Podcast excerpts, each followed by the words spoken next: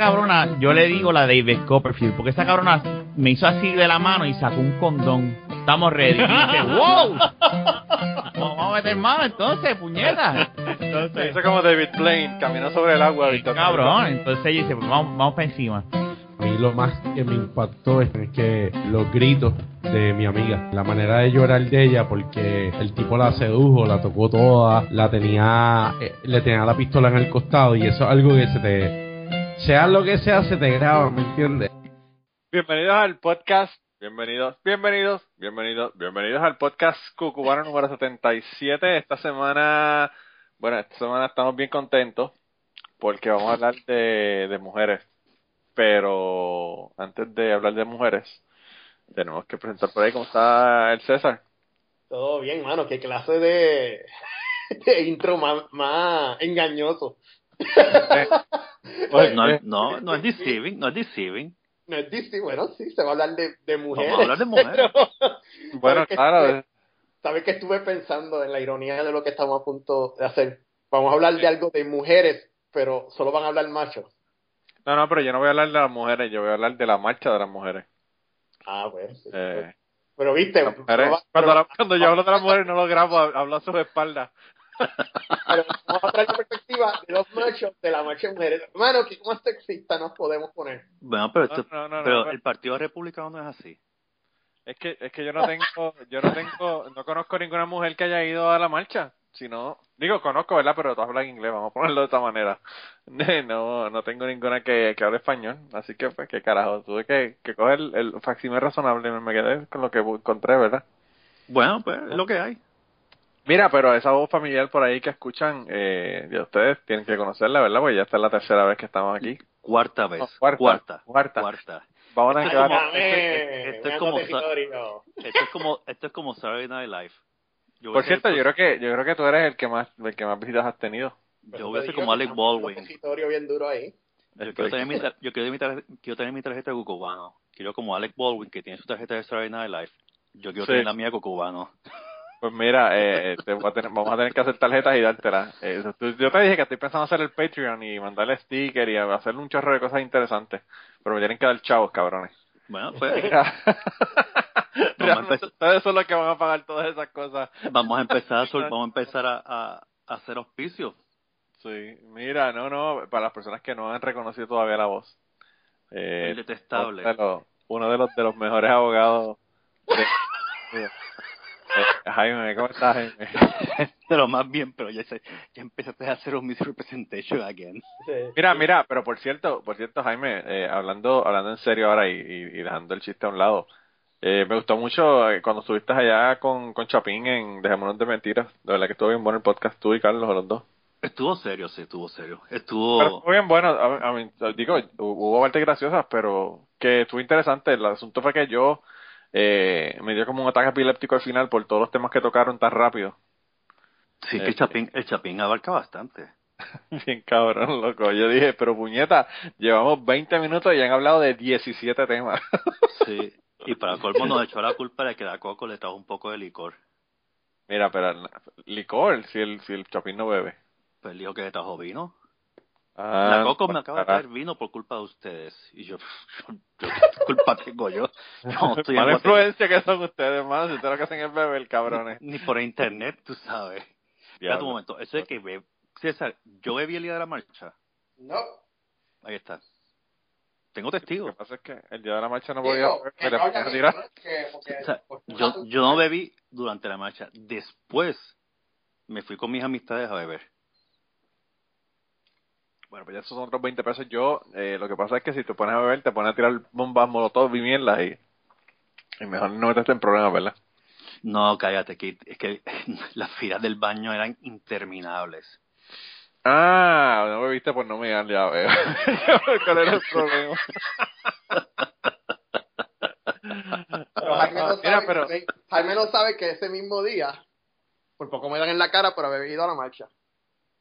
ah, ¿De sí, verdad? ¿Verdad? ¿Verdad? Él no lo sabe, lo que pasa es que él no escucha cubano y él, él no escucha la historia mía. No, pero yo escu- escucho Cucubano, pues los, todos los podcasts que yo escucho. El otro día alguien me regañó porque le dije, yo escuché eso anteriormente. Me dice, sí, cabrón, te lo dije yo a ti. Los- yo escucho cerca de 10 podcasts al día. Yo no me acuerdo de todos los podcasts que yo escucho. Es posible. Yo, yo estoy tan y tan atrasado con los podcasts que estoy loco por trabajar para, para no estar atrasado ya. Eh, esa, Fue esa que fue que estaba- libre. Es que estaba aquí abajo en Rustic, por si no te acuerdas, los que no se acuerdan, que yo mencioné que estaba en la, en la, ba- en la, en la marcha, y un bojacho me empezó a joder, y en una me dijo que Claro, everybody ta- claro, por que- tu culpa, por tu culpa lo botaron de la barra, cabrón. Sí, que dijo, por, bueno, no solo por mí, los otros dos puertorriqueños que andaban conmigo, que le, que le, que le caímos a, a- Pero joder. eso fue, eso fue antes o después de la marcha. Ese fue el día de la marcha. Por la Pero noche. fue, pues eso fue antes de tu estar o después que tú estuviste y te fuiste. Ah, sí, pues yo me acuerdo. Yo pensé que había sido antes, ¿no? Yo me acuerdo. Eso, No, no, no, no. ese ah, me acuerdo. eh, Sí, eso sí, sí. Pensé que había sido antes que- de tu participar. No, no, no, no, no. Everybody that was there is an asshole. da, da, da. Se metió a pelear con el bartender, lo votaron y no ha vuelto. Todos los bartenders Ah, no vuelto. dicho- eh, me lo dijeron, todos me lo han dicho, no lo hemos vuelto a ver, no sabemos dónde ver. Está. A lo mejor se tiró Se por el suicidó por, puente, ser, por, ser, por creer que era el único Trump supporter en DC. Ah, porque- exacto, está jodido porque todos los bartenders, yo tengo dos o tres de los bartenders en Facebook, Sí. y todos son unos haters de, de Trump. O sea, se, se, se, se Mano, su que- madre. Yo, yo estaba viendo, mano, eh, yo tengo, bueno, yo no sé si ustedes lo saben, pero yo tengo un, eh, ah, es un app que se llama, te voy a decir cómo se llama el app. Uh, Vote Spotter se llama. En español, el espoteador de votos. y, y en eso tú le pones tu dirección, ¿verdad? Tu dirección y tu nombre y en base a tu dirección te busca tus representantes y tus legisladores, todo, todo- todas las personas que te representan, ¿verdad? Sí. Y te pone la lista y te pone cuando están votando, qué están votando y qué votaron ellos. Vaya, qué interesante. Y lo mejor de todo es que cuando te pone lo que ellos votaron, tú le pones lo que tú hubieses vot- votado en esa resolución o lo que sea que ellos están votando. Y entonces te dice cuánta gente está de acuerdo o en desacuerdo con, lo, con tu votación, ¿verdad? Ok. Entonces, la última que votaron, ¿verdad? Pa- eso para ponerle un ejemplo, ¿verdad? Eh, quitaron la 230-188, ganaron para quitar la regla que prohibía que los estados le quitaran el dinero al Plan Parenthood, ¿verdad? O sea que eh, ellos, el, los cabrones míos, obviamente son de Kentucky, votaron que sí, pero el 74% de las personas está de acuerdo conmigo de que no se hubiese, no se, no se podía, o sea, no se quitara. Eh, hay uno para eh, Alaska para el control de vida silvestre, el de los baños, eh, ¿verdad? Lo que cambió Donald Trump sobre los baños para las personas de Transgénero. que son transgénero, eh, el 72% está de acuerdo con que se dejen los baños a las personas transgénero para usar el baño que ellos quieran. Eh, para quitar la regla que hace que obligatoria la prueba de drogas cuando tú estás cogiendo eh, desempleo. El 62% está en contra de que se haga la prueba de drogas. O sea, eh, eh, realmente yo no había visto, y esto yo lo tengo hace cuatro o cinco años atrás este, este app, yo nunca había visto tanta gente que está en contra de las votaciones que están haciendo la gente en la, en la, en el Senado y en el, y en la legislatura, eh, como es ahora. De verdad que, o sea, es, el promedio es como 75% eh, en contra de las votaciones que están haciendo los republicanos. Así que yo no sé qué va a pasar, pero está bien cabrona la, Bueno, la- yo lo que, yo que dicho, lo que ha dicho mucha gente es que esto no es una batalla, o sea, esto no es la batalla entre el sur y el norte ahora. Esta va a ser la batalla entre el este y el oeste contra el centro, el centro de los estados y el gobierno central. Este, el viernes pasado escuché que el, el Attorney General de San Francisco había demandado a Donald Trump por la orden ejecutiva en que iba a quitarle ayuda, ayuda federal a las ciudades santuarios. Sí. Eh, y creo que se le iba a unir otro grupo más.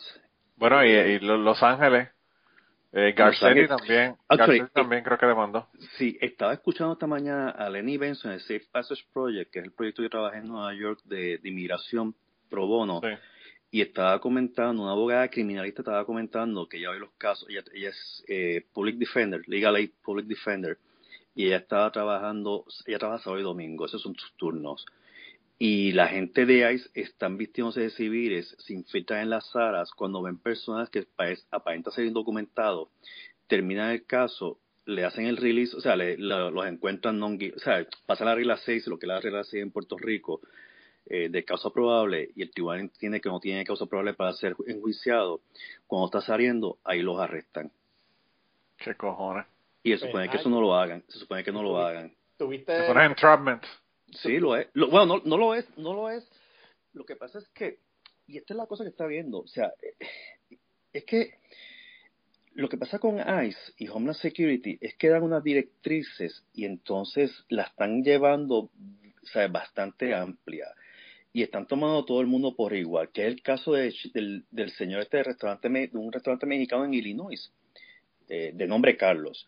El tipo lleva 25 años en Estados Unidos, es indocumentado, el poblado donde él vive y donde él sirve, donde su restaurante eh, ofrece servicio de comida, todo el mundo lo quiere porque el tipo ha dado dinero a, a, a los- a las pequeñas ligas, contribuye con el alcalde de ese county. O sea, el tipo es. O sea, Sí, tipo gente el que, mundo. son gente que, con- que- Lo quiere que- todo el que mundo. ayudan a la comunidad, claro. El sábado, ahí se lo llevó preso. Porque es indocumentado, no tiene papeles. Ah, diablo. Y todo el mundo se quedó pasmado, que eso no es justo, que están, están a favor de la orden de Trump, pero que este señor que era mejor que cualquier otro, que este debe ser el ejemplo para, para los inmigrantes de superación y de ayuda a la comunidad, que este hombre ha dado más a la comunidad que los mismos Claro. de ellos. O sea, Ay. esas son las consecuencias. Qué sorpresa que está haciendo exactamente lo que dijo que iba a hacer. Sí, para eso es lo que hay mejor de la gente. Es como lo que pasó aquí con las uniones, es como lo que pasó con, con todas las cosas. O sea, lo de los baños transgénero, eh, para las personas transgénero que usen el baño que quieran, todas esas cosas, eso son, son promesas de campaña.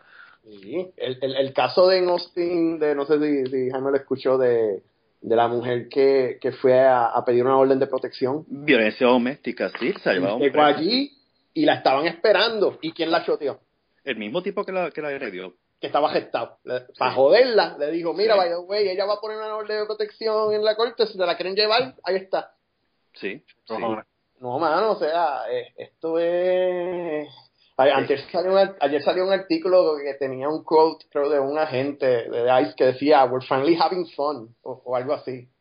Sí, es que No, esa es la cosa. eh, Están en es que ahora dicen tenemos trabajo y ahora estamos entretenidos porque Obama nos restringió la, la libertad de poder hacer, ejecutar nuestras, nuestra obra, nuestros deberes este, eh, de police power. Eh, pero mira, lo que te estaba comentando antes, lo que estaba escuchando en Bloomberg esta mañana, es que el análisis que ha hecho Bloomberg es que si Trump llega, llega a ejecutar a la perfección su plan anti-inmigración, aquí va a haber una hecatombe económica que por más Brutal. plan por más plan económico que tenga en mente le va a fallar. Claro. Uno, ya dijeron que el real estate, las bienes raíces se iban a caer en pedazos. Porque las personas que están comprando propiedades carísimas son los indios, los chinos, o sea, toda la gente del Asia. Con esta situación que pasó los otros días en Kansas, el viernes en Kansas, ya hay muchas personas que se están cuestionando si ir a Estados Unidos es la mejor opción. Los mexicanos que están indocumentados Lo que pasa en Kansas es lo de, que, lo de lo que pasó con el, el tipo, cementerio el- de los... No, no, en Kansas Ah, el fue tipo que mataron, el, el tipo tipo que mató al indio y dio al otro. Sí. Y le dijo, go back to Sí. your country. Go back to your country, y empezó a disparar como un loco. Kansas también fue un- lo del cementerio antisemita. Y Sí, también ahí- fue ahí y en Filadelfia ayer hubo otro. Ujú. otro Bueno, otra Y hoy cerraron un montón de centros de centros judíos por amenazas de bomba y cosas.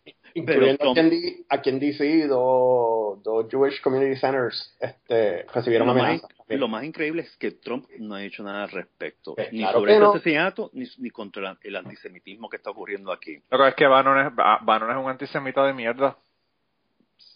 Sí, yo sé que lo es, pero tú sabes, este, Y bueno, mucho- al- al- algo interesante que la gente generalmente no piensa cuando tú hablas de antisemítico, piensas en los judíos, pero algo que estaba comentando que eh, en, el, en el podcast de Greg Proops esta semana estaba comentando que semitas no solamente son los judíos, son los musulmanes también. sí, esta gente son, son igual de parcializados con uno que con el otro.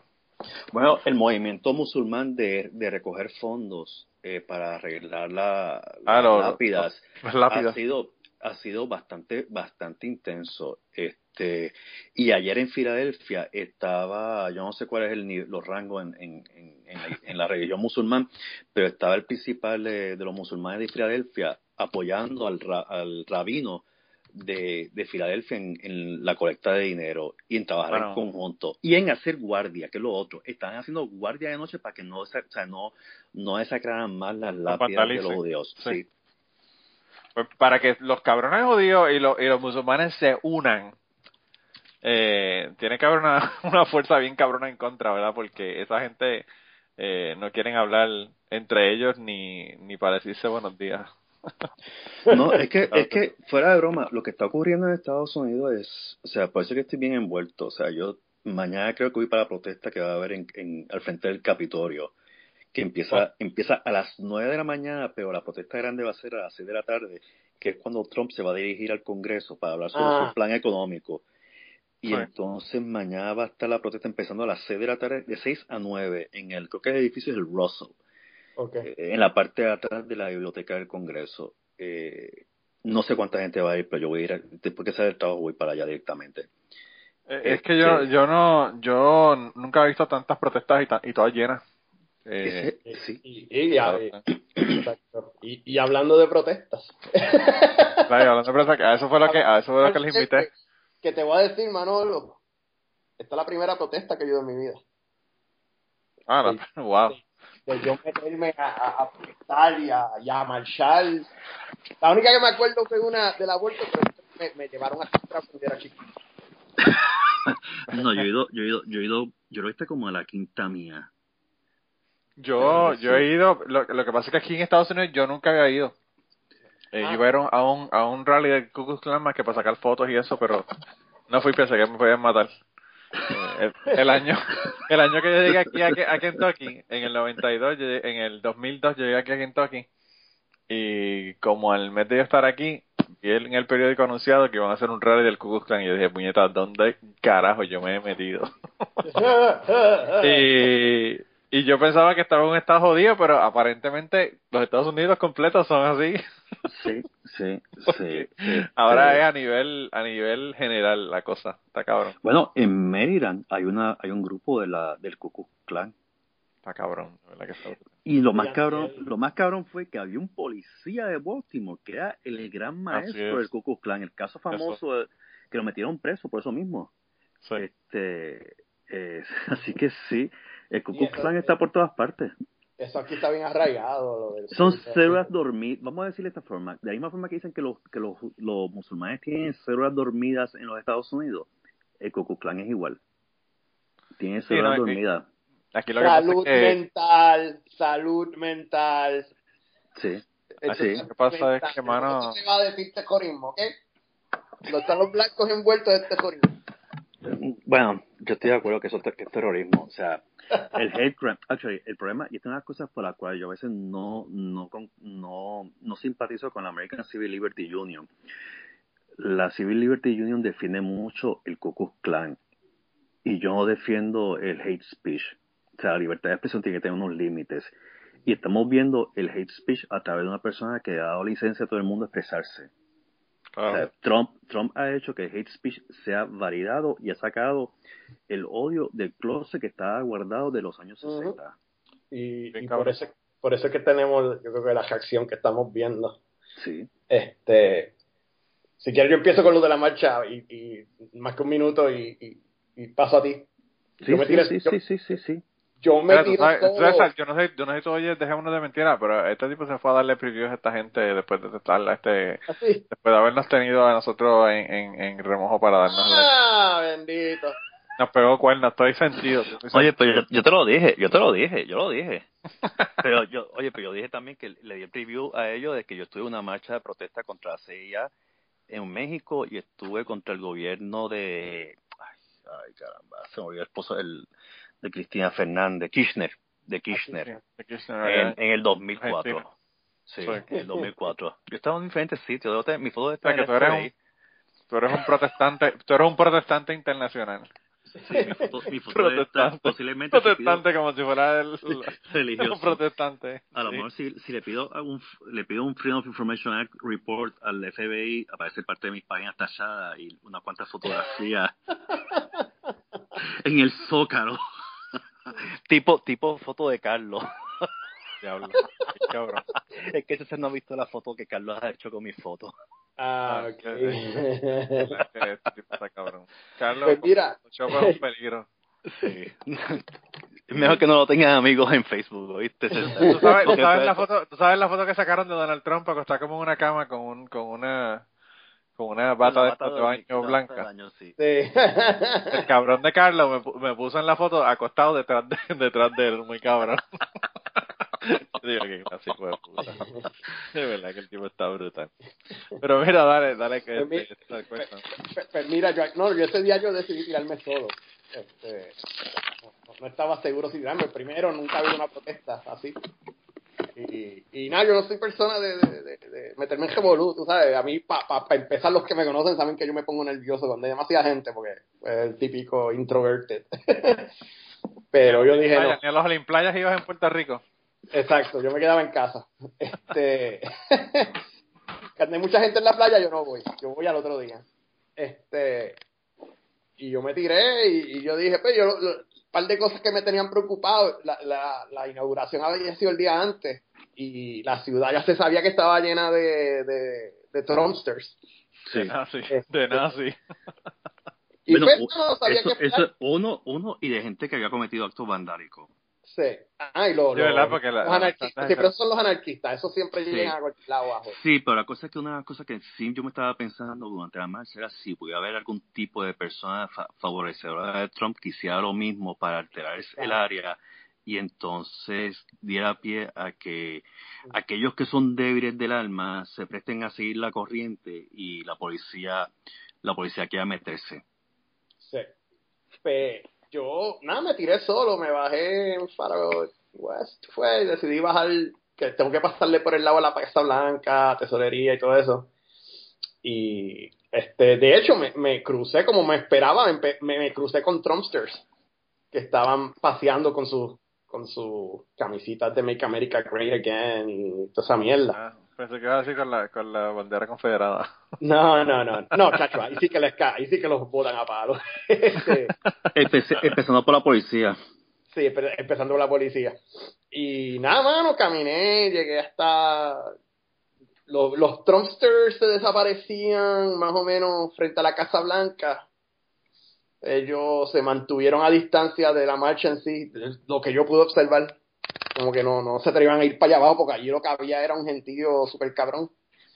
Y, y llegué hasta el Departamento de Agricultura y estaba por ahí y ahí fue y mano o sea mano lo, lo más primero que me llamó la atención fue como que todo el mundo está siendo tan nice con todo el mundo y, y una tranquilidad y todo el mundo o sea estaban gritando sus estribillos y cosas pero pero era ordenado este se veía bien organizado las personas que organizaron esa marcha se votaron porque tú me entiendes, todo estaba bajo control, este, familias con sus hijos y todo. Y bien, bien impresionado, mano, como que todo el mundo está bien, o sea, era, era, era una cosa que yo no era lo que yo me esperaba. Sí, eh, si, si hubiese sido en Puerto, si hubiese sido en Puerto Rico, créeme, habría muchas neveritas de agua, cerveza, piña colada. Sí, exacto. Y se hubiesen- hubieran hecho, hubieran hecho su agosto ahí. Este, Sí, mano, bien brutal. Pues Eh. nada, llegué allí a agricultura, este, yo no soy persona de gritar, pero estaba ahí haciendo acto de presencia y en ese momento veo un tweet del amigo Jaime este, y veo que él está en el área. Yo digo, diablo, no, no lo he conocido nunca, déjame enviarle un mensaje y milagrosamente el mensaje llegó entró, la- entró, entró. Y, entró porque eso era un geo- aquello, esas señales estaban horribles aquel día, lo sabes. sí, estaban, estaban mal. Es que la- las redes estaban inundadas. Y a pesar que AT&T había puesto antenas de celulares eh, móviles en diferentes puntos, yo- es que te voy a decir, yo, es más, yo creo que no esperaban que fuera tanta gente. Yo- sí, mano, eso yo no. Pero es que yo creo que eso, yo creo que eso pasó en todas las marchas, porque la marcha de aquí Sí. esperaban 200 personas, fueron 800. En las marchas de Austin esperaban, qué sé yo, 20, de, eh, 20 Sí, pero la- es personas, que, fueron es 80. que la, de, la de. Washington, mira, yo te voy a dar- la población de Washington son 800 mil habitantes. Yo creo que eso es lo que había en esa marcha. Se duplicó por eso. Había eso, 800, 800 personas. Estamos hablando que había nada más con esas personas 1.6 millones de personas solamente, sin contar los Trumpsters. Claro. O sea, Sí, sí, la gente que fueron que no estaban en la marcha. Este, yo, a diferencia de, de, de César, Y, lo- y los 3 millones que fueron a la inauguración que vio Donald Trump con sus ojos mágicos. bueno, es que acuérdate que eso fue, eh, está, con- estaba contando las hormigas, Sí. este, las hormigas y los pájaros. Vale, yo no Eh, entiendo, yo no entiendo cómo, cómo una persona, ¿verdad? Un político puede eh, tener una realidad alternativa y no bochornarse de decir las cosas que está diciendo, porque todos mienten, ¿verdad? Una cosa es mentir, pero Sí, otra cosa sí, pero es que yo me he es dado cuen- yo me he tener una cuenta- realidad alternativa. Sí, pero es que yo, yo me he dado el lenguaje de él, el lenguaje de él, y él lo admite. Él usa la hipérbole, exagerar.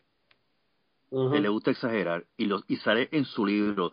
Yo yo me leí, lo leí por encima eh, cuando escribí uno de los blogs en, mi po- en uno de mis posts en No, mi blog. la verdad que tú, tú tienes, tú tienes cojones, ¿verdad? Porque eres masoquista. Es que es que, es que es que es que no, es que yo creo que si un reportero se hubiera leído el libro de él, así lo masacraba en, la- en, en, en, en las primarias y en, y en el debate demócrata y republicano. O sea, es que lo masacraba.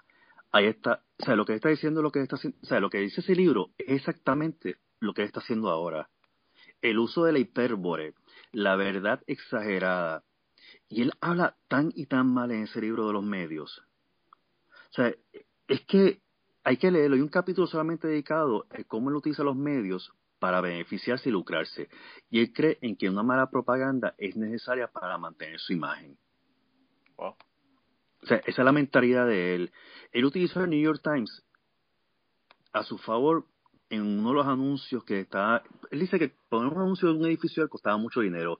¿Y qué hizo? Pues las protestas que la gente hacía, él utilizaba un- una persona para que le dijera al reportero estoy dispuesto a ser entrevistado. Y era primera plana. Protestan, la gente protesta contra él por el edificio que quiere construir en el West Side de, de Manhattan. Y él tenía ya la publicidad hecha. Y todo el mundo le compraba este los pisos o lo alquilaba el, el piso en el edificio sin tener que invertir un centavo en propaganda. Y él exageraba. Y él te dice que él exagera. A mí lo que me impresionó fue que él cuando cuando los Central Park Five, los chamacos estos los arrestaron por la por la verdad la violación de esta mujer y que, que al fin y al cabo resultó que no eran ellos, ¿verdad? Se, probó de que no habían sido ellos. Este, el cabrón puso un anuncio pidiendo la pena de muerte en Nueva York. Eh, un anuncio- un anuncio- un anuncio de página de página completa y el cabrón le preguntaron cuando ellos finalmente salieron, ¿verdad? Como a la semana después de haber salido, le hicieron una entrevista y le preguntaron que, que él pensaba de que la gente de Central Park Five hubiese, hubiesen salido absueltos porque, porque sí, porque no, no probaron que no habían sido ellos y el tipo le dijo que no, que es que ellos, que ellos eran culpables, que ellos eran culpables. Pero Y sí, digo, él, no wow, tiene, él no cabrón. tiene ningún respeto al sistema de justicia. Él no le tiene ningún tipo de respeto. Cabrón, él no tiene ningún respeto a la realidad. A nada. Vamos, es que a nada. Él, Más él que a él, tiene más su, que a su, su realidad alterna, sus alternate Sí, facts. sí, él vive en un mundo bizarro. O sea, el mundo bizarro de Superman, él lo está viviendo. Este, pero, lo, como dice César, eh, la, la, la marcha de las mujeres fue, era un mar de gente. Yo jamás había visto tanta gente. Y era Yo- imposible moverse en la marcha. Eh. Era imposible. O sea, los pasos, yo me encontré con César de puro milagro. Sí, mano, eso fue una aventura por si tratar de encontrarnos. O sea, Sí. eso fue... Eh, Llegó un punto que él me decía, estoy aquí, y yo sabía que él estaba en condiciones normales. Yo hubiera caminado un minuto a donde él estaba. Sí. Y era literalmente una muralla de humanidad que yo me empecé a meter y en un punto me quedé trancado. O sea, si ahí se formó una estampida, yo iba a morir. Entonces, Bueno, yo- ¿Tú te acuerdas, ¿tú te acuerdas de, de, de la película este, Stranded de Tom Hanks que gritaba Wilson, Wilson? Wilson, En momento yo empecé a gritar ¡César! ¡César! Sí, así y, la amiga, fue. y la amiga mía me dice, estaba ¿y este qué le pasa? y de momento escuchan gritando ¡César! y, y Wow. para no saben, este, esa es la primera vez que nos vimos cara a cara. Fue, fue la primera vez, Mao.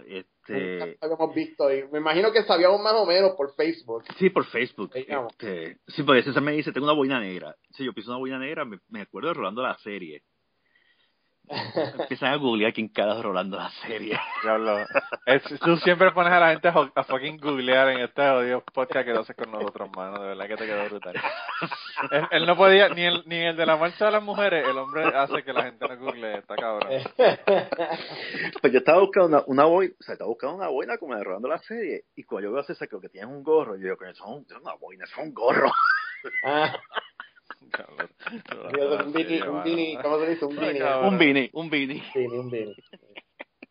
buscando Estoy, estoy aquí por curiosidad nada más viendo para ver cuándo fue que este tipo se murió porque se murió hace un cojón de tiempo Eh, como en los 80, y 90. se murió en el 98 pero nació en el 1923 para que ustedes vean las referencias que hace este macho aquí loco. Está cabrón. Está cabrón. Yo soy una enciclopedia de cosas no, o sea, sin utilidad. no convencionales y, y sin utilidad sí. Yo también yo también hago yo, yo también hago eso. De una, una referencia que la gente dice what the fuck Sí, este, bueno. la única cosa que no supe hoy fue lo de Sabrina, el vídeo de Sabrina, que no sé quién solamente conozco la canción, pero no sabía que la cantaba ella.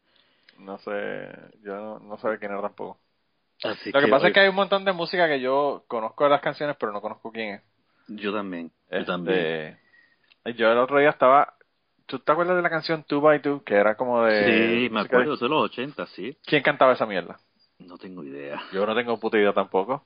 Pero el otro día me estaba cantando la canción y dije, coño, esa canción, ¿quién carajo la cantará? Y tuve que googlear, y por cierto, la googleé, la encontré en, en, en YouTube, pero no sé quién carajo, todavía no me acuerdo. Y sé Era que la ponía mucho, la ponía mucho, la mierda. Era un nombre así, era un nombre así de esos eh, genéricos que era como que Climax o qué sé yo, una cosa así. Ah, empezaba a Eh, buscar. Sí, ah, esa era, yo sé que la ponía bueno. en, en Party, ¿cómo era el programa ese? Que se llamaba. Paritan, que la ponían todo, todo el tiempo, van esa mierda, de verdad que la tenían quemada, quemada bien brutal. Y yo no sé por qué me acordé el otro día de la canción y, y dije, ¿quién carajo cantará eso? Porque o sea, eran grupos de estos que tenían un One Hit Wonders y no se oía más nunca de ellos, ¿verdad? Eh, pero bueno. Eh, mira, y entonces, eh, el, el problema entonces fue que ustedes, además de que estaba con el revolú de gente, tenían el problema de, de que la señal está jodida de celulares, Sí, fue ocupados y todo lo demás, ¿verdad? Porque eso eso, o sea, fue, eso es fue determinación. Porque de verdad eso estaba imposible. Sí, era imposible. Actually, a veces yo escribía y el mensaje mío es como que empezaba a dar espiral, la, la señal daba espiral, espiral, espiral, y no pasaba. Yo decía, bueno, pues va a llegar un momento dado que no me voy a encontrar. Entonces me, César me decía, estoy en las 7, estoy en las 7, con, independen- con independencia. Y yo, está bien, yo estoy, le decía, estoy a una cuadra. Pero en lo que el mensaje llegaba, yo decía, tú verás que se va a para el carajo y no lo vamos a ver, pues para el carajo. Y mi amiga me dice, es que es imposible. Ni Verizon, ni TNT, ni Sprint, eh, ¿y ¿cuál es la otra compañía que está aquí? Eh, Oh. eh, Metro PCS. Ninguna de las cuatro compañías de telefonía móvil estaba funcionando en ese momento. Porque es que estaba todo el mundo, todo el mundo estaba tuiteando. Estaban haciendo live streaming.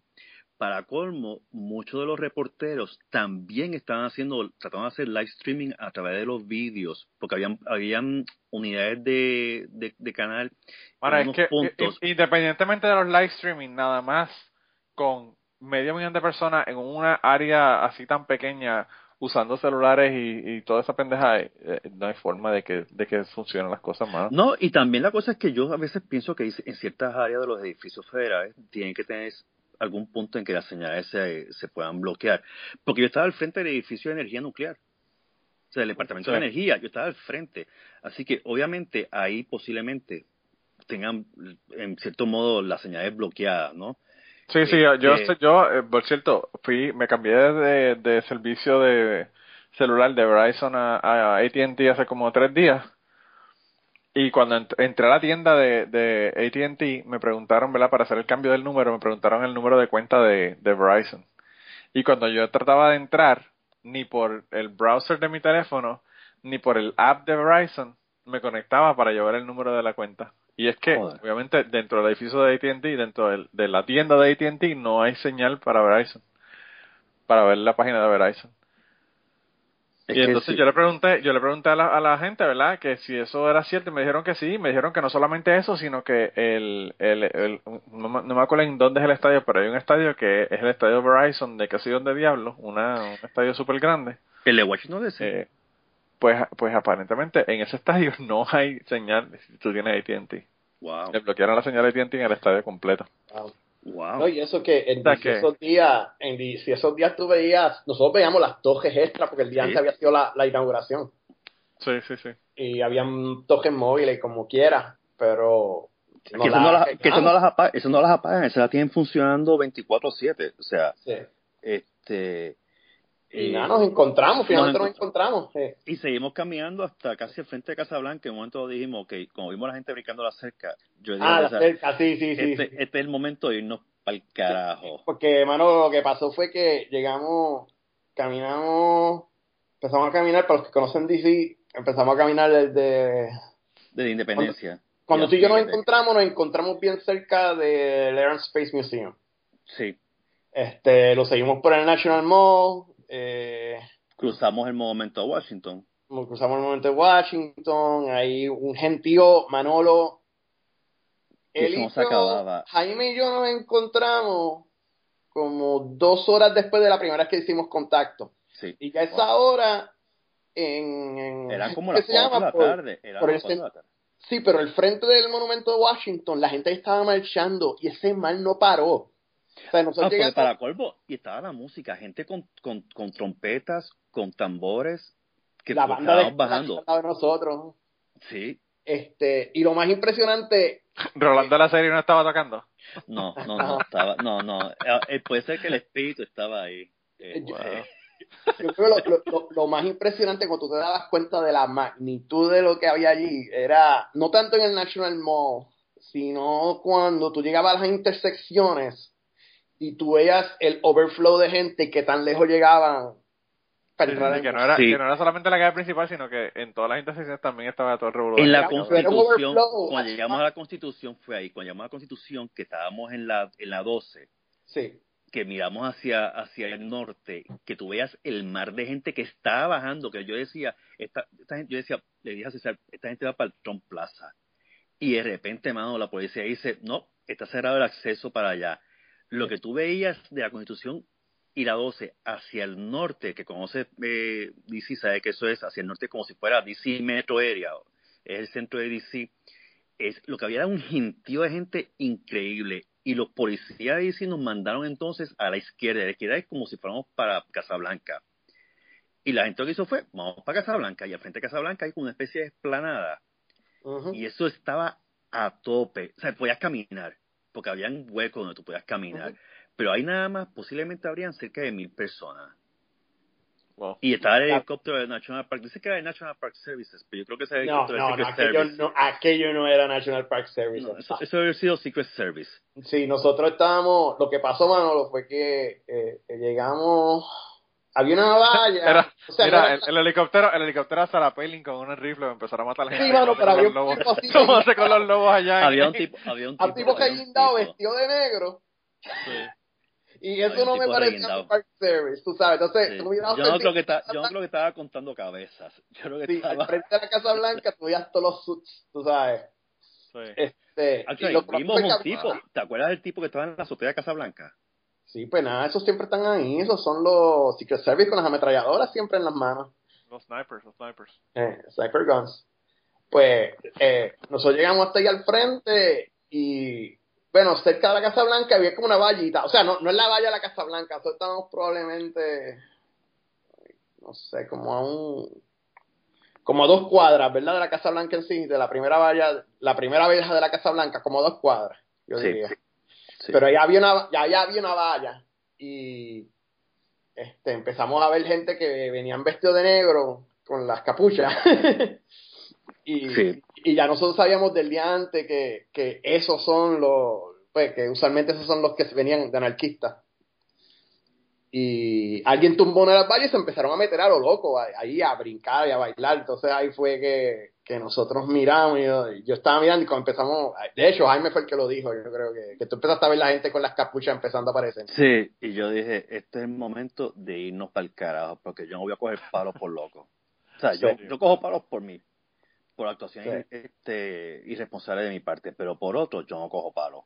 Pero vale, vale aclarar que era una minoría, mano. Yo no vi, yo no vi mucha gente que se metió. Tú sabes. No, no, fueron como 10 fueron como 10 o 15 personas, pero tampoco pasó nada ahí, o sea, no se llevaron Sí. a nadie. Yo creo que la gente lo que hizo fue ir y dejar los carterones, porque esa es otra cosa. todas las todas las cercas alrededor de, de Casablanca, la gente que ya se estaba marchando, lo que hacía entonces que dejaban los cartelones de protesta allí, como símbolo para que lo lean, entonces para que el próximo que vea lo lea. Y Claro. cuando íbamos subiendo por la calle, por la 14, ¿era la 14? ¿Era la 14 que estábamos subiendo, César? No me acuerdo la, la, la calle. Creo que era la 14, creo que era la 14, sí, la 14 que te lleva Farragut Frente a la tesorería. sí, y, y la Cruz Roja. Allí tú veías la gente todavía, que había gente dejando más cartelones. Sí. Y lo más increíble era los food trucks haciendo dinero. Sí. Eso sí que hicieron taco, dinero. vendiendo taco. Eh, Taco, Taco in every corner, botella de agua. Ahí hicieron, ahí hicieron su agosto. Yo creo que lo- y siempre hacen su agosto en esa área porque tienen, siempre están de- siempre están parados ahí vendiendo de todo. Pero ese día el- la gente de helado yo creo que se quedaron sin helado porque vendieron Yo de me todo. o imagino, sea, sí, yo me imagino que no, que no tendría, que no darían abasto para la cantidad de gente. Sí. No, es que Este- fue, fue, un- fue un mar de gente, en verdad. Y yo empecé a las 9 de la mañana, y a las 9 de la mañana eso estaba a tope. Y yo me quedé, en- yo me bajé en Judiciary Square, en la línea roja, en la segunda parada después, en la segunda parada después de Union Station. Sí, sí, Caminar hasta los tribunales, que allí supuestamente estaban todos los abogados. Chacho, no había, tú no podías saber quién carajo era abogado allí y quién no era abogado. Había una mezcla increíble. Este, y eso era, o sea, era imposible caminar. Yo llegué hasta, hasta el Museo de Aeroespacial y en la parte de atrás yo estaba y yo me quedé ahí. Porque si te movías, perdías el, el, el El espacio, el, el spot tuyo y era imposible, imposible de, de ver la gente en la tarima. Ni las pantallas que habían puesto se podían ver de la cantidad de gente que, que o sea, el- que era imposible, o sea, el, punto de vista tuyo a veces se bloqueaba por los árboles o por la gente te para en los árboles. Una de las fotos que yo tomé que publiqué en mi cuenta de Instagram fue en blanco y negro y, y la tomé a propósito en blanco y negro porque me recordaba cuando Martin Luther King dio su speech de I Have a Dream en el momento a Lincoln, que había gente trepada en los árboles y esto Sí, era lo mismo. Sí. Esto Encima era de lo los mismo. kioscos. Encima de los kioscos. Encima de los kioscos, había gente, había unos, unos, unos trailers al frente del Departamento de la Energía y la gente estaba sentada. Ahora, no brinca, esto fue, lo, esto fue lo más que me llamó la atención. Al principio la policía estaba con chaleco a prueba de bala. Ajá. Al rato, ya pasaba, posiblemente pasaban como tres o cuatro horas, se lo quitaron y estaban sin chaleco. En un momento dado, una persona sufrió un accidente dentro del área donde yo estaba de pie y la policía entonces pidió que dieran paso. ¿Tú me puedes creer que la gente fue la que empezó a mover a los demás para permitir que la ambulancia pasara y que se pudieran llevar a la persona tranquilamente? O sea, hubo Wow. cooperación. Fue una marcha, además de organizada, de mucha mucha empatía y mucha mucha calidad humana. E- esa fue la parte que a mí más me impresionó. Voy, voy a redoblar en eso. Yo, yo pasaba, cuando estaba solo antes de que, que, que Jaime llegara, yo nunca vi los chalecos antigala, por si acaso, ¿ok? Este, lo que sí vi fue mucho policía hablando con la gente, eh, pero eran, todo, el- mundo sonriente, ¿tú me entiendes? No, no había un ambiente de confrontación, todo el mundo estaba hablando, la policía hablando con la gente y todo el mundo Sí, sí, era algo bien distinto, no era, Este, no sí, era mano. esto de que yo te odio, tú me odias, tú eres No, abusador, nada, de eso, nada de eso. absolutamente nada, brother. Y, y, y por ejemplo, hay que darle crédito porque, la, por ejemplo, cuando hablamos de la gente encima de los kioscos, eso es ilegal, cabrón. Eso, ¿sabes? Tienes 20 personas encima del fucking kiosco. Te lo puede tumbar, te tumba el Te lo puede tumbar, te lo puede tumbar. Claro, y la claro. policía todo el tiempo estuvo calmada. Y, eh, que, o sea, que tienes que tener cierto nivel de, de tolerancia para que la cosa no se salga de control. Y yo le tengo que dar crédito a, a, a la, a la policía de la ciudad, a la gente, Se portaron inclusive- requete bien, sí. inclusive el servicio secreto que tenía que estar por ahí por todos lados.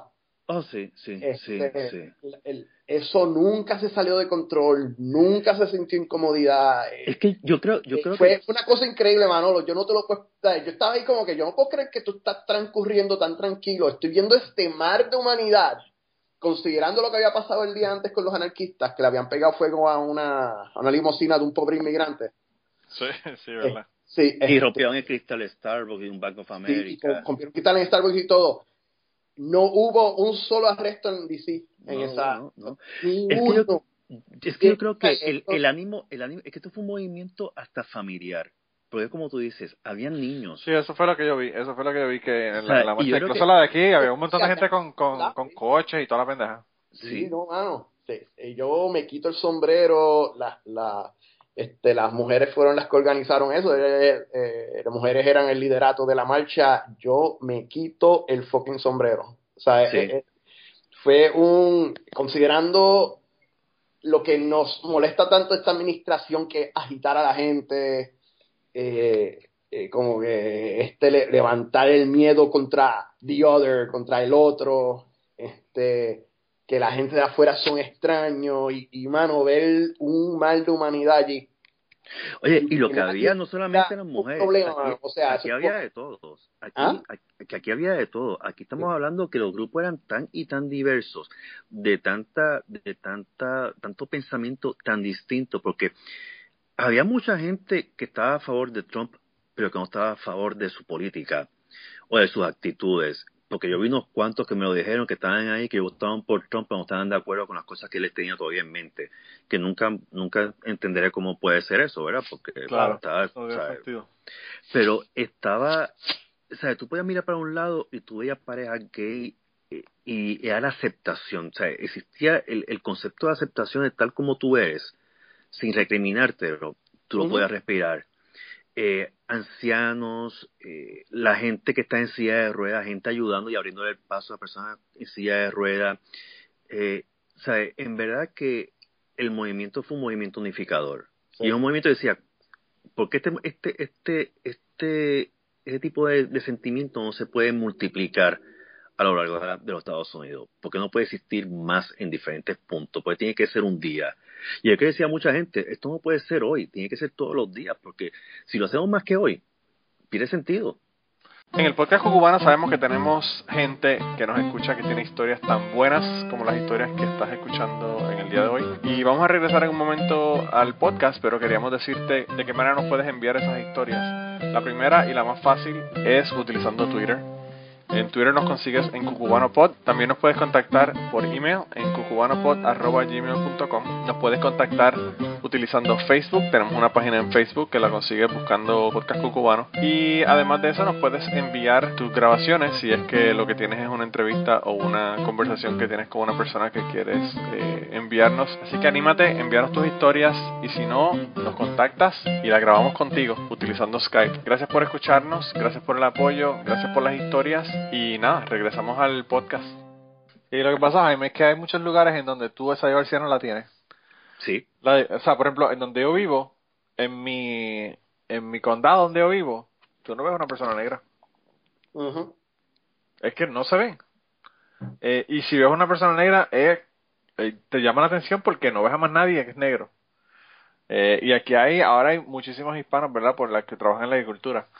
Eh, y restaurantes mexicanos y todo lo demás. Pero, pero eh, en general, eh, eso eh, es, es lo único que realmente se ve así de diversidad.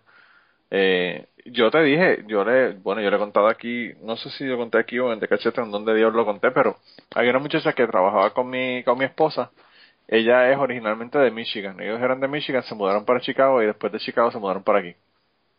Y ella me dice que ella fue a Michigan a visitar a la familia y entonces ella quiso abrir una cuenta en un banco allá para que para hacer transferencias de dinero básicamente que la, si ella tenía que enviarle dinero a la familia poder hacer un- una, una transferencia o sea un depósito y que ellos la sacaran sacaran el dinero allá verdad eh, es una cuenta conjunta, una cuenta, yo, una cuenta joint.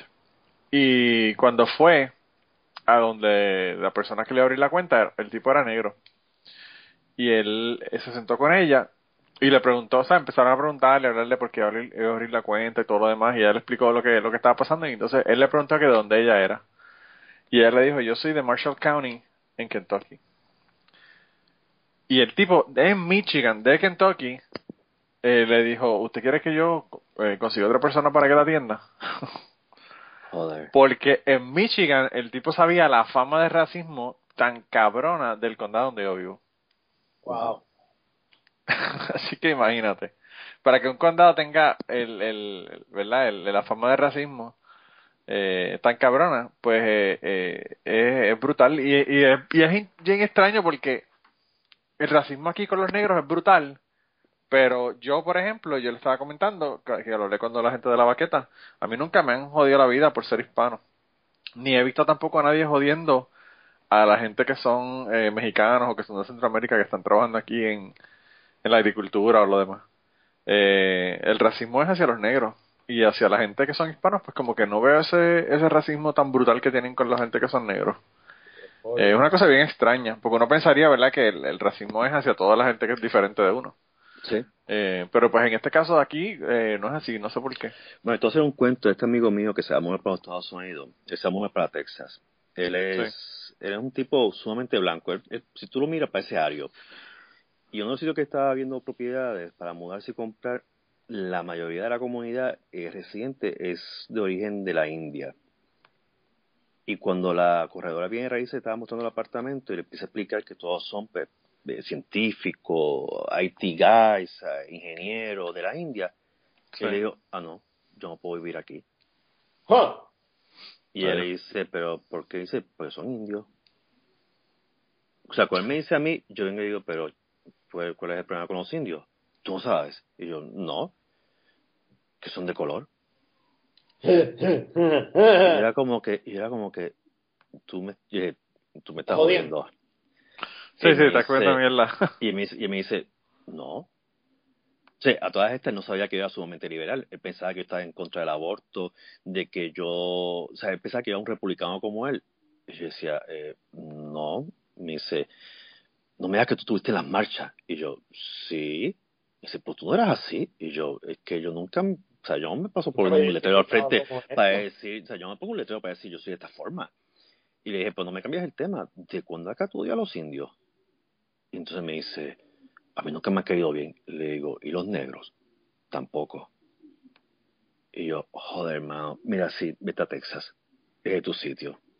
Le dije, y cuando estés en Texas, por favor, pide la independencia de Texas para que se vayan todos para el carajo, cabrón. Y en Texas, no, no, mano, y en Texas, o sea, yo viví en Texas muchos años, por lo menos en Austin eso no se toleraría, o sea, que vete para el Ah, no, carajo, claro, no. bicho. O sea, No, no. es- Pero fíjate, es, es, es interesante porque la gente, los boricuas, yo he visto muchísimos boricuas que no se dan cuenta de que ellos son brown. Ellos no son Ajá. blancos. No, Por más no, blanco que tú seas, blancos, tú no eres blanco. blancos. Yo tenía una secretaria que ella era trigueña. Y ella decía que no, que era blanca. Y yo decía, pues que tú eres trigueña, tú no eres blanca, tú eres color café, café Es con leche. Para Y un, me dice, yo soy para, un, blanco. para un gringo, una persona blanca como ellos, que es de Puerto Rico, es brown, independientemente del color de la piel. Sí, Ujú. estoy de acuerdo. Porque es Sí. hispano. Sí, sí. Entonces, eh, el- la gente en Puerto Rico no se dan cuenta de que, de que eso es así, tú sabes. Eh, y, y digo, no se dan cuenta de un montón de cosas tampoco. No se dan cuenta de que los gringos no saben que Puerto Rico es parte de ellos. No se dan cuenta Claro, que no claro. quieren buscar un montón de cosas, ¿verdad? Pero bueno. No, lo más increíble es que este amigo mío, que es el maestro de español, y yo le dije, y dije, cabrón, ¿dónde tú crees que tú vas a dar clase? ¿A ti no te van a mandar una clase Ivy League este, en Texas? Ahí te van a mandar posiblemente a las ventas del carajo, donde la población mayoritaria es mexicana. Claro. ¿Cómo tú vas a hablar con eso? Donde hace falta gente que, que, que den clases, ¿verdad? Obviamente. Y, y- digo, ¿cómo tú vas a bregar con eso? Porque tú tampoco, que, o sea, tú eres de los primeros que quieres, o sea, porque para colmo eres, a favor de Trump. Y él, y él, y él cree eso de aumentar el aparato militar y todo. Y le dije, pero cabrón, tú, tú le vas a dar clases a salvadoreños y mexicanos, tú le vas a dar clases a los, a los americanos, a los blancos. Sí. O tú esperas ir a una escuela privada de todos señoritas y todos señoritos. Cuando le dije eso, me dijo, coño, son muy buenas ideas. Como- mano.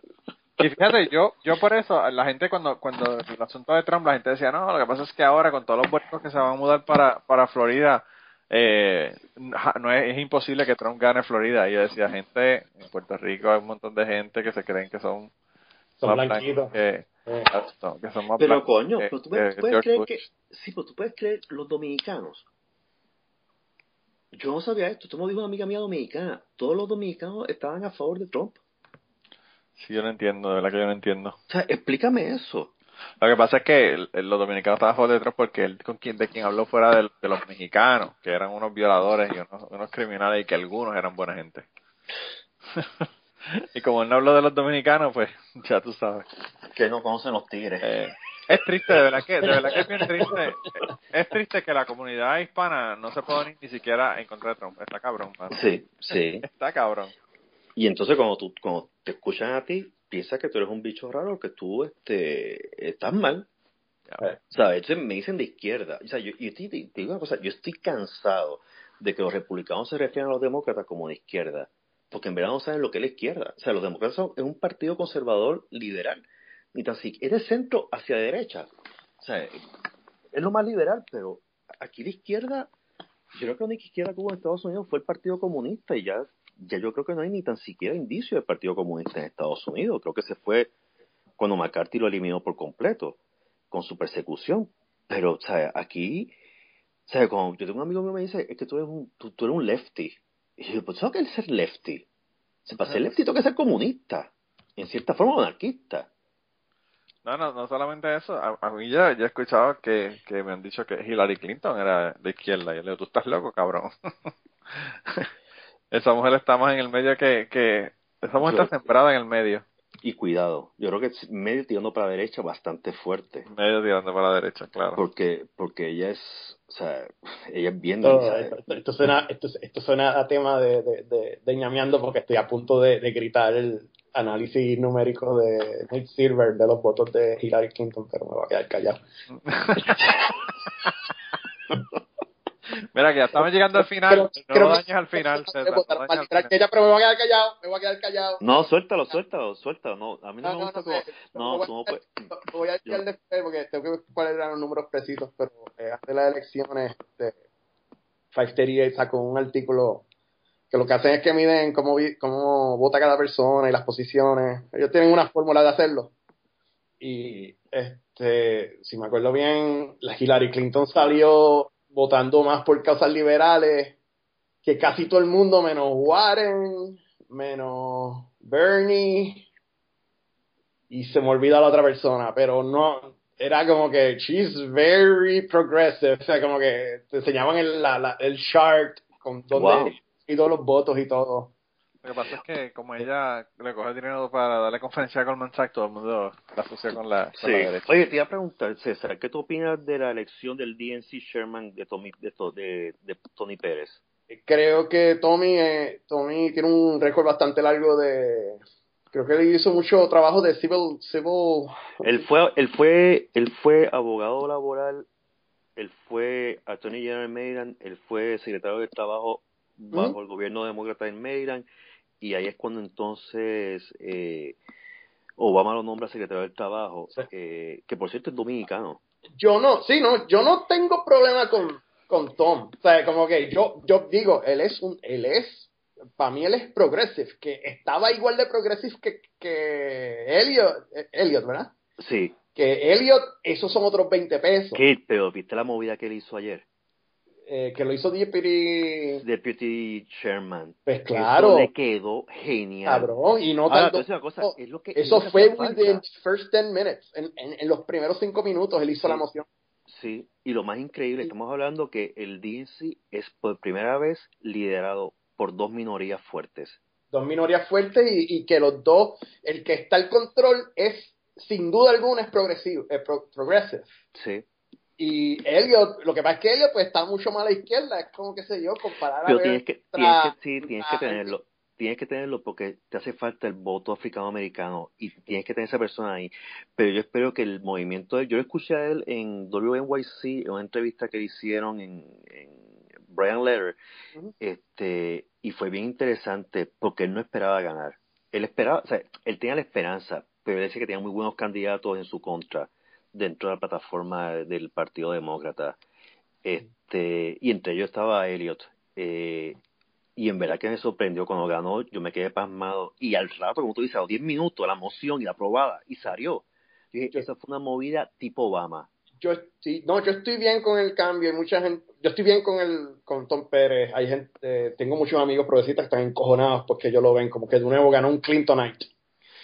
Pero, es que tú no puedes pero verlo él es, yo soy más de la banda de Obama, de, o sea, eh, como yo le digo, le he dicho varias veces a Manolo, yo soy un, un yo me describiría más como un social progressive, pero en otras cosas soy pico más co- conservador.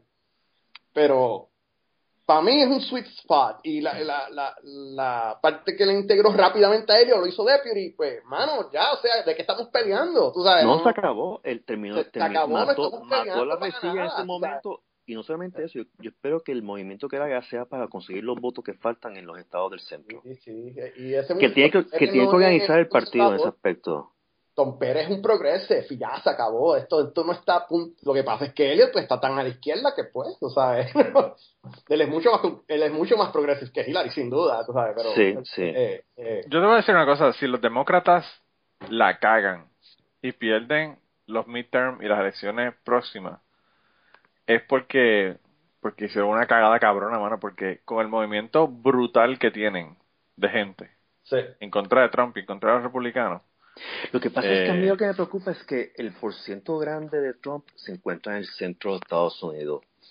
Que eso fue uno de los fallos de Hillary al final de su campaña, que cerró en y el problema es el Filadelfia. Electoral College. Sí, pero tú no cierras, o sea, Hillary cerró en Filadelfia y Filadelfia era demócrata, tú no cerrabas en Filadelfia, tú haber cerrado en Harrisburg, o en Lancaster, o en Sí, sí, Pittsburgh. sí. Debiste haber tenido esos sitios. ¿Por qué Trump ganó? Trump, ahora, Trump ganó porque se fue a sitio que, era, que, que mucho de lo de Hillary no fue. Ahora, un documental que estaba viendo, no, no un documental, no, sí es un documental de West Virginia, un poblado, un coal mine, que es como un ghost town ahora mismo. Eh, creo que son como 8.000 habitantes lo que tiene ahora mismo ese pueblo. Mayormente era eh, minero.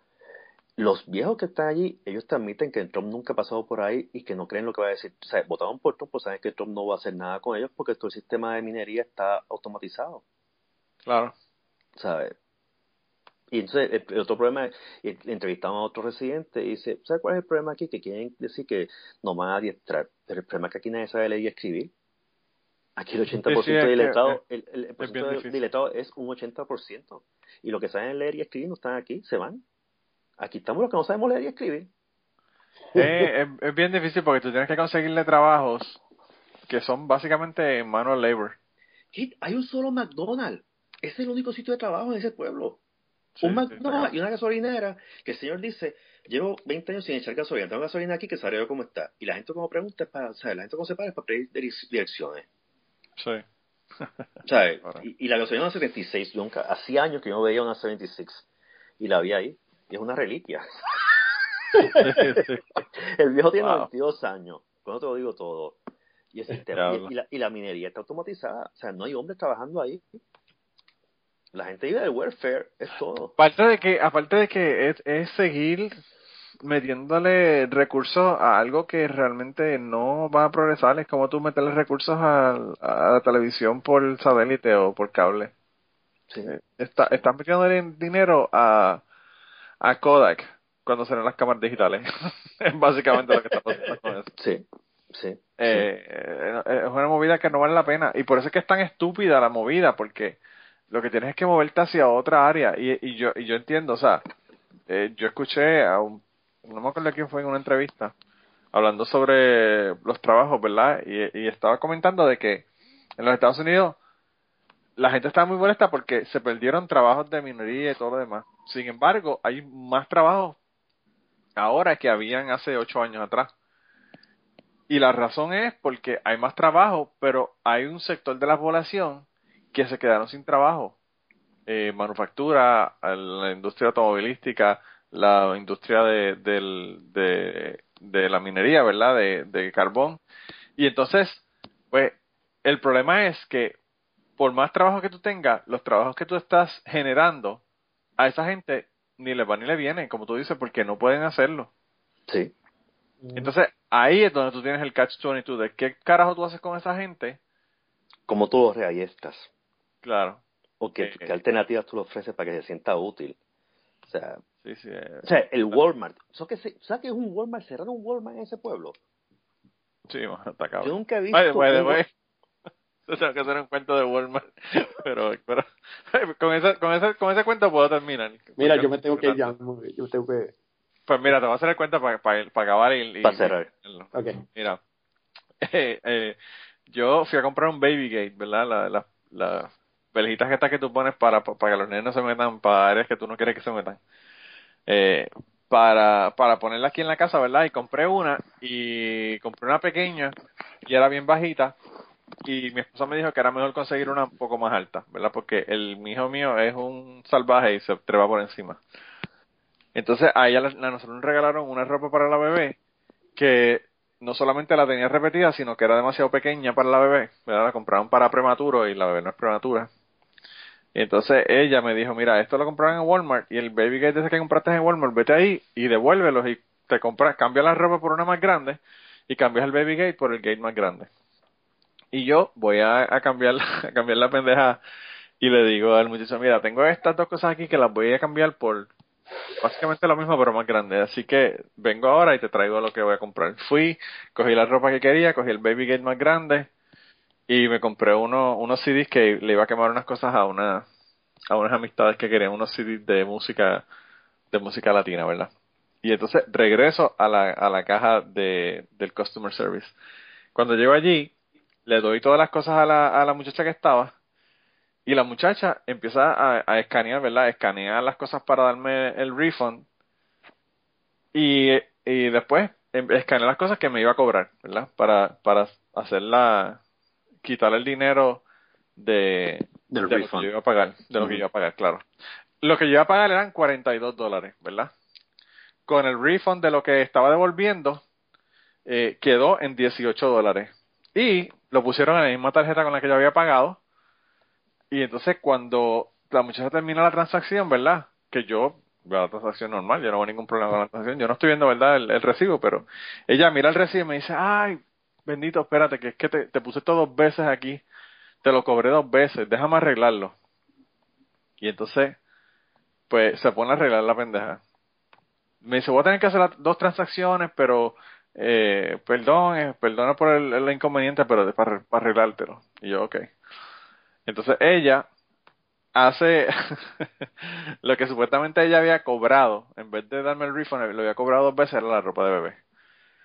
Ella hace una transacción, saca un dinero de la caja, lo pone en el, en el mostrador y me dice, tienes que filmar aquí.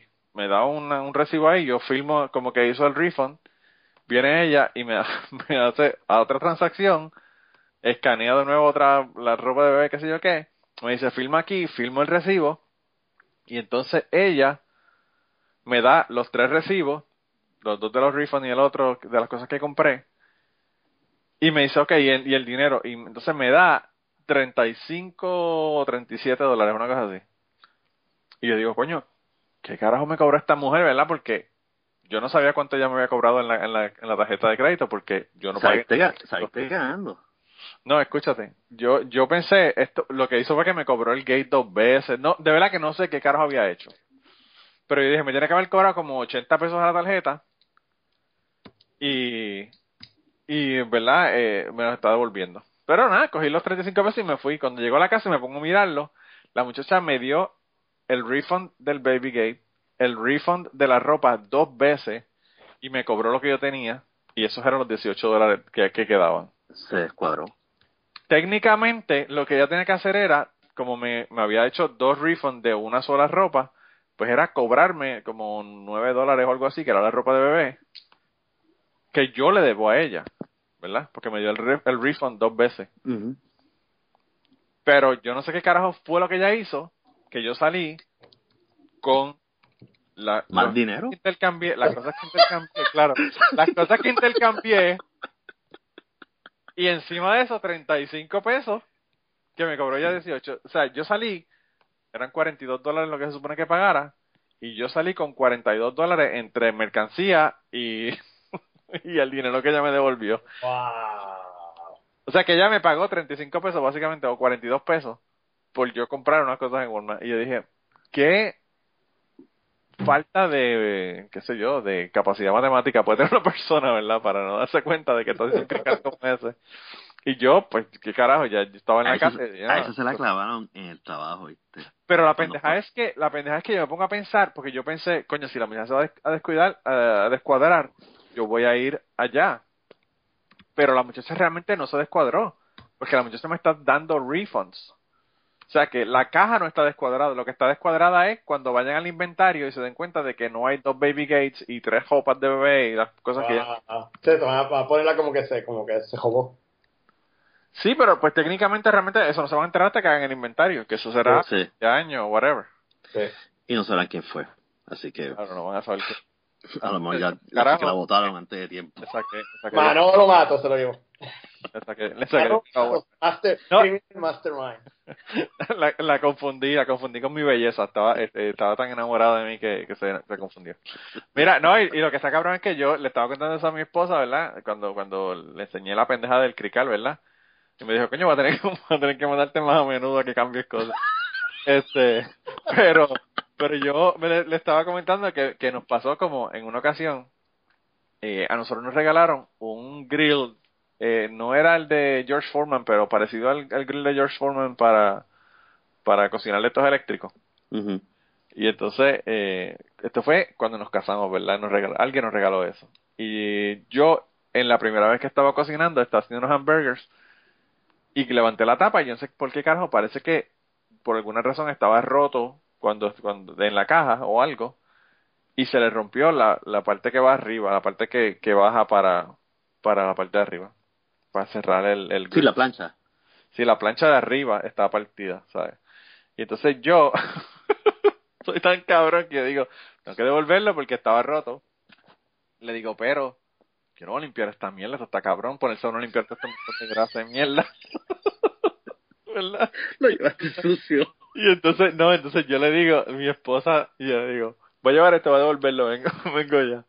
Y, y fui y regresé con uno nuevo, ¿verdad? Y entonces me dice, mira, pero tú no, tú no lavaste eso, tú lo echaste ahí en la caja sucio con grasa de hamburger. Y yo le digo, sí, muchacho, yo me hice el, yo le dice, me hice el pendejo. Y me dice, ¿qué pasó, Cady? ¿Qué hiciste? Y me dice, pues, yo, antes de que la señora lo abriera y, y lo mirara y me preguntara, yo le dije, mire, yo le voy a decir qué fue lo que me pasó con esto. Esto a nosotros nos lo regalaron de un regalo de boda y por eso yo no tengo el, recibo, que fue verdad, esa parte es verdad. Y le dije, pero cuando lo abrimos nos dimos cuenta que estaba roto y que alguien había cocinado en él.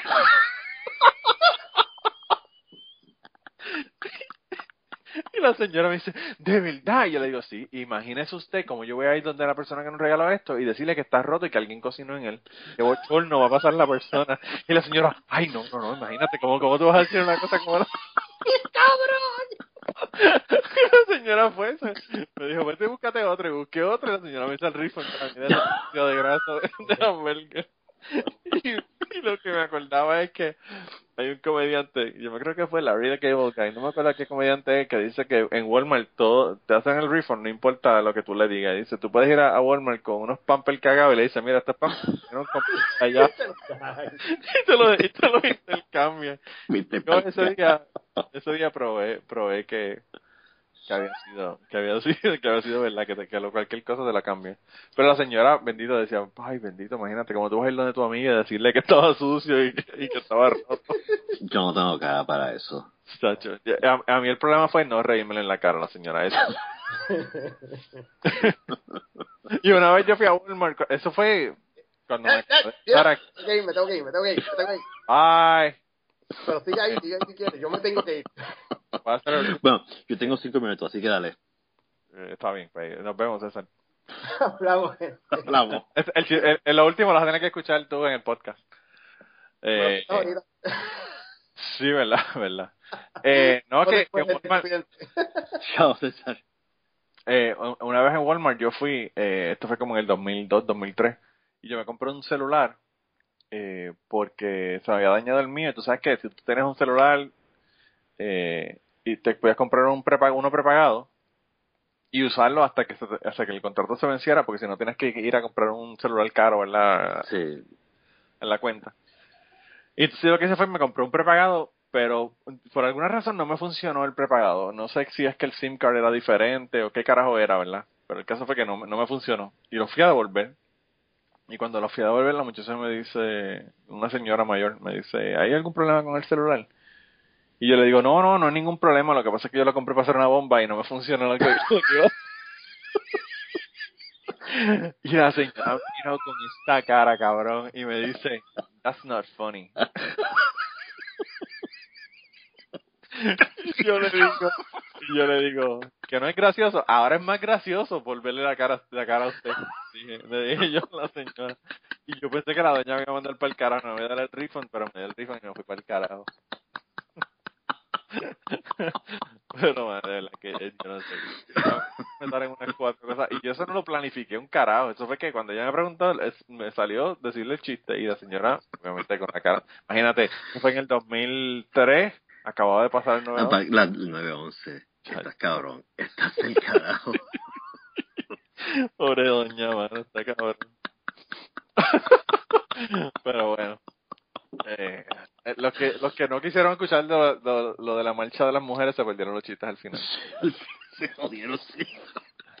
Mira, pero no, no, yo no quiero tampoco que llegues tarde, ya se nos tuvo que ir este César, así que eh, de verdad que gracias por estar aquí con nosotros y contarnos el cuento de allá de, de, de la marcha, porque a mí me interesaba de verdad. Eh, yo lo vi por televisión, la marcha de allá de DC, de verdad que... Estuvo cabrón, sí estuvo cabrón. Vamos a ver la de Y, mañana. y las que siguen, ¿verdad? Creo que hay una marcha ahora de, de March of Science. Hay, Eh, hay, eh. hay, te voy a dar el, el, el website, te lo voy a enviar por correo, Sí. donde la gente que esté interesada por marchar o participar de alguna marcha puede encontrarlas. Hay un website que dice las marchas por estados y las fechas y todo. Eh, así que te lo voy a enviar. Sí, hay, y hay un website eh, donde que se llama Indivisible. Ok. Me parece que es indivisible- indi- indivisible.org o indivisible.com. Búsquenlo en, bueno, quizá lo pongan en, en cucubanopod.com para que las personas que quieran puedan verlo. Pero ahí la, lo que está chévere es que son un montón de grupos, todos eh, posteando cosas de todos los grupos, ¿verdad? Eh, y entonces, eh, pues ellos lo que hacen es que te ponen un montón de actividades de diferentes grupos, que si ACLU, que si eh, Human Rights Watch, que es todos esos grupos y para ver las cosas que puedes hacer. Sí, yo te voy, a- yo buscar el, el website cuando llegue, sea, cuando venga a recoger a mi esposa y te lo voy a enviar eh, por WhatsApp para que lo pongas en, el, en la página de Cubano, para que les A ver. interese participar, no en Puerto Rico, pero en Estados Unidos, este, o que quieran estar al tanto de cuánto movimiento hay. En Puerto Rico no, no, no, no están protestando porque está todo el mundo muy contento con Ricky. Con Ricky, sí. sí. Ya, hasta en Puerto Rico están protestando la gente. Ahorita lo que hubo con lo de la Sí, universidad. Con la universidad. Acá. Y ya salieron libres, los que cogieron presos salieron libres ya, sin, sin cargo. Pues pero imagínate, mano, es que de verdad que está cabrón. Es que Puerto Rico, mano. Otro-. Rosselló, cuando, cuando estaba, cuando estaba el partido contrario, él marchando con los estudiantes y ahora que está de, de gobernador, los estudiantes son unos buscapleitos. Está Sí. cabrón. Pero hay que, hay que ayunar, como Johnny Méndez, hay que hacer ayunas. Eso es otro que le van a partir por el medio con la, con la mierda esa. No, ¿será lo más cabrón de todo esto? El interdicto, eh, en la primera vista de interdicto, la declararon, dijeron que no hacía falta emitir un cese inmediato. Eh, el juez Pagan fue quien lo determinó en San Juan, así que van para vista creo que el 13 de marzo para ver si se va a imponer un interdicto permanente. Pero el temporal, el que es, no puedes hacer nada hasta que veamos la próxima vista, no, Sí. lo, no pusieron en vigor. O sea, para que no sepan, interdicto es el interdicto es un procedimiento especial en que tú dices, esta persona está violando la ley y me está creando un daño, diga que sí exista hasta que vamos a la vista en su fondo, el juicio en su fondo, para saber Sí. si va a ser permanente o no va a ser permanente. Pues esa primera etapa, el juez Pagan dijo, no, aquí no hay ningún daño, eh, él puede hacer ayunas a todas las veces que quiera hasta el día del juicio. Si en el día del juicio entiendo que hay una violación de ley, que existe un daño real inminente, más otras, otros, otros requisitos que exige la ley, eh, lo declaro con lugar el, el interdicto ese sí exista. Si no, él podrá seguir haciéndolo como quiera. Y la falta que le hace el cabrón ese ayunar. Ese cabrón no va a ayunar porque ya dijo que no era comida, que podía hacer este hablar, dejar de hablar malo. Imagínate cómo es tan gordo. Eso casi una ofensa, una ofensa mayor que no coman, que le digan que no coman. No, porque no puede, no puede ir a McDonald's ni puede ir a Burger King. Cabrón. Este, No, y cuando, Así que- cuando chiquito te traiga la- donas no puede comer. no, no, me tú. Ya. Está cabrón. Estamos jodidos. Este país está jodido, pero nada. Sí. Bueno, ok. Bueno, pues cuídate un montón, hablamos. Hablamos. Que haya una quinta. Va a ver. Eh, sí, y- la tarjeta, la tarjeta, la tarjeta de membresía.